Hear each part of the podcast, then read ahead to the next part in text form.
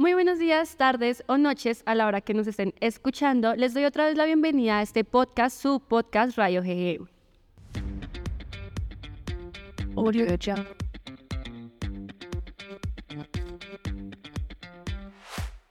El día de hoy la voz que los acompaña es Lorena Hernández y Nicolás Toca. Adicionalmente tenemos a dos estudiantes de grado 11 del Colegio Salesiano que nos gustaría que se presentaran. Bueno, muchas gracias. Eh, mi nombre es Claudia Sierra, soy, así como lo dijo Lorena, del, de grado 11 y, del Colegio Salesiano. Estoy muy contenta de estar aquí grabando con ustedes y pues eh, les,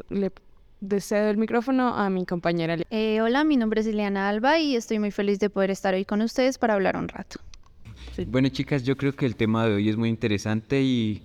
mucho más para los estudiantes que ya estamos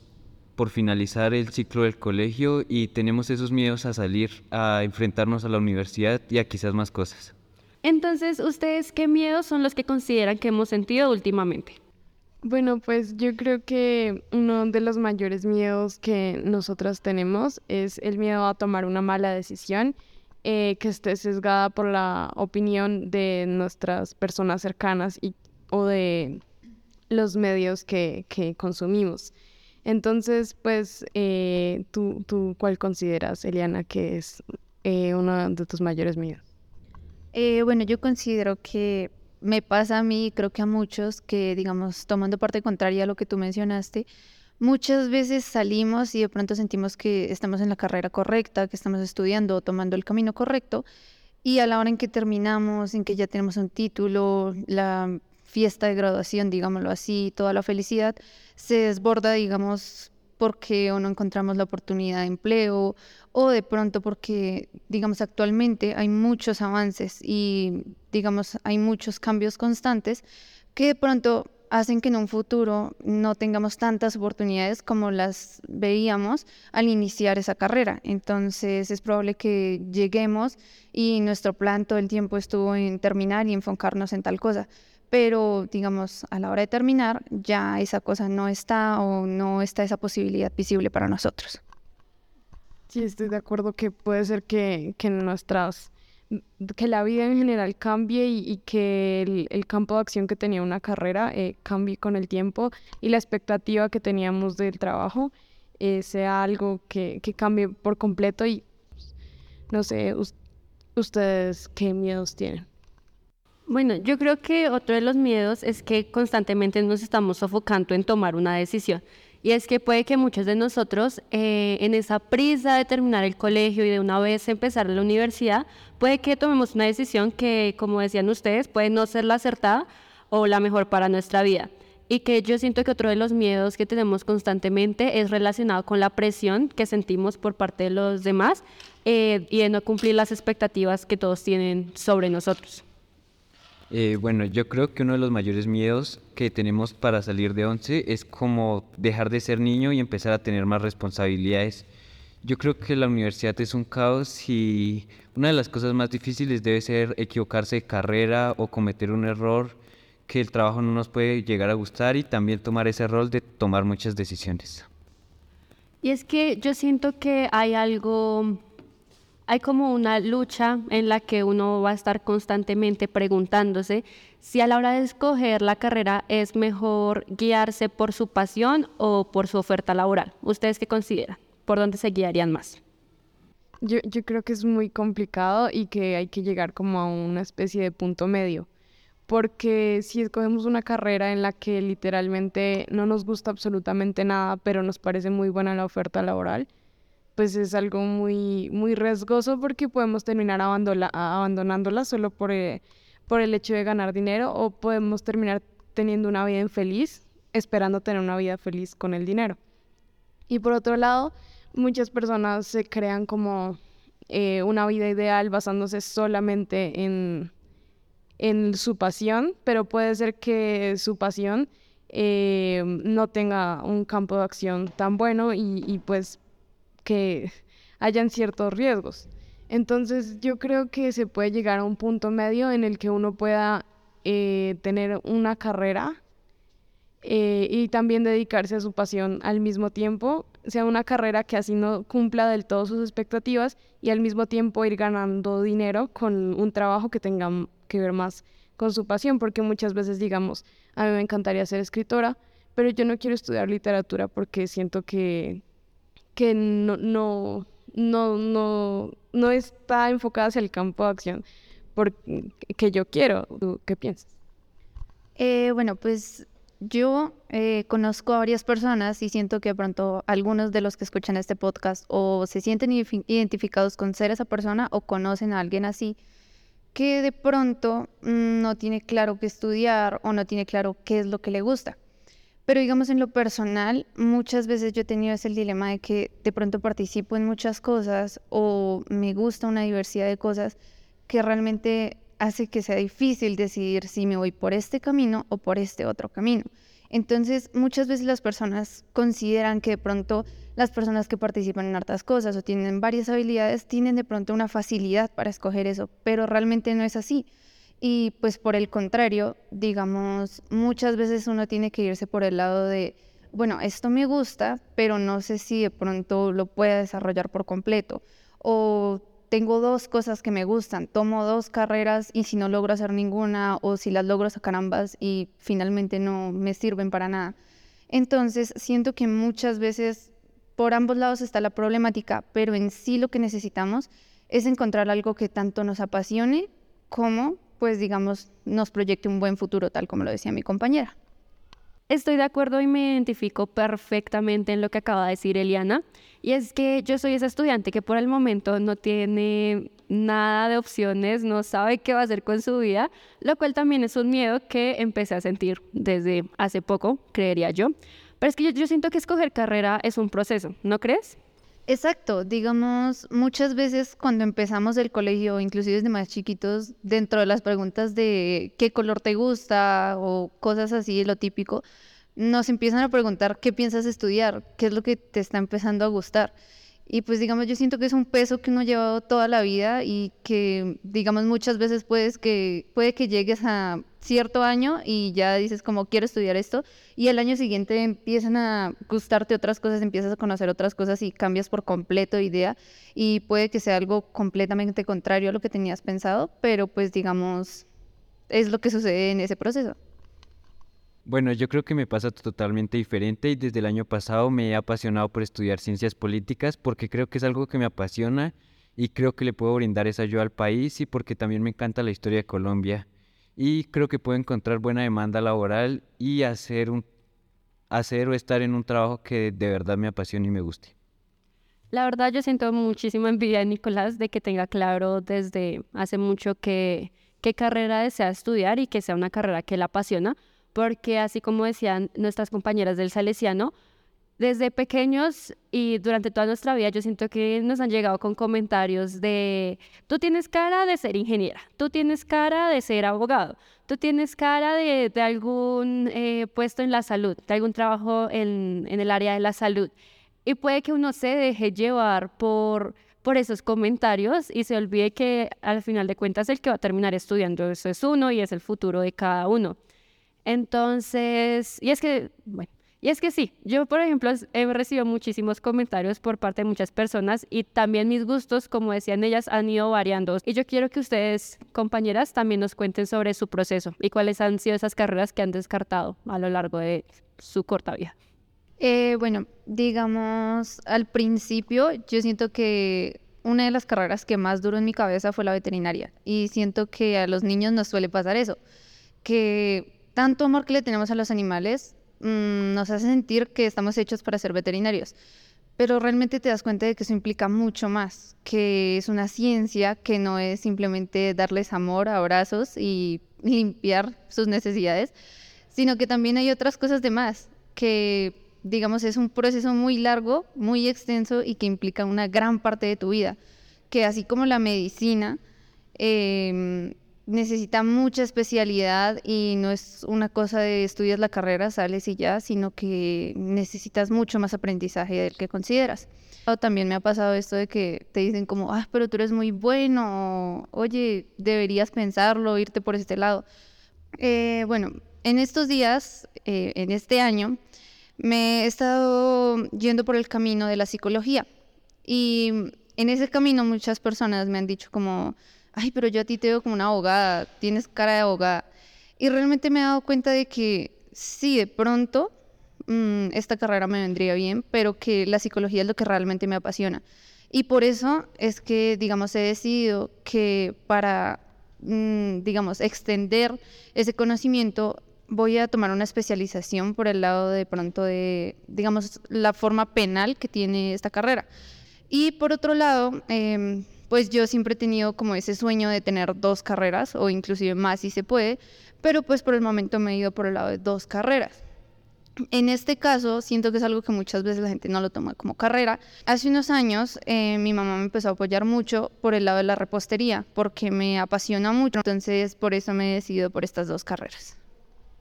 Bueno, entonces retomando el tema, yo creo que una de las cosas que nos preocupa también es lo del ICFES, ¿no les parece? Porque al final de cuentas es una prueba que nos mide y de eso depende mucha parte de nuestro futuro, eh, como puede ser la carrera o la universidad. Esa es mi opinión. ¿Ustedes qué opinan o piensan al respecto?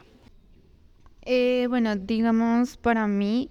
siento que, bueno, por un lado, pues es beneficioso para mí que tengo de pronto esa oportunidad de que, bueno, no estoy diciendo que mis papás les sobre el dinero, pero sé que en caso de que de pronto quiera estudiar en una universidad privada, me decida por irme por ese camino, mi familia en general me van a ayudar mucho, me van a apoyar bastante, pero sé que hay personas que no tienen ese beneficio y de pronto eso hace que sientan que es como solo puedes presentar el ICFES y ya y eso va a definir tu vida y si te va mal vas a ser, vas a ser un fracasado y no vas a tener más oportunidad. Mm, siento que yo siempre me lo he tomado como un poco a la ligera porque es algo con lo que no debemos torturarnos porque pues va a hacer que el efecto sea contrario y termine siendo algo peor que termine de pronto dándonos un mal resultado por la presión que nos ejercemos a nosotros mismos. Entonces, digamos, siempre me lo he tomado como algo que, digamos, está ahí, pero no es como que te va a definir. Y siento que de pronto si me fue mal en el ICFES, puedo buscar otra cosa para hacer mientras lo puedo volver a presentar. Puedo, digamos, de pronto tomar un curso o de pronto mejorar en cierta cosa que me gusta, así tenga que ver o no tenga que ver con mi carrera, porque todo aporta.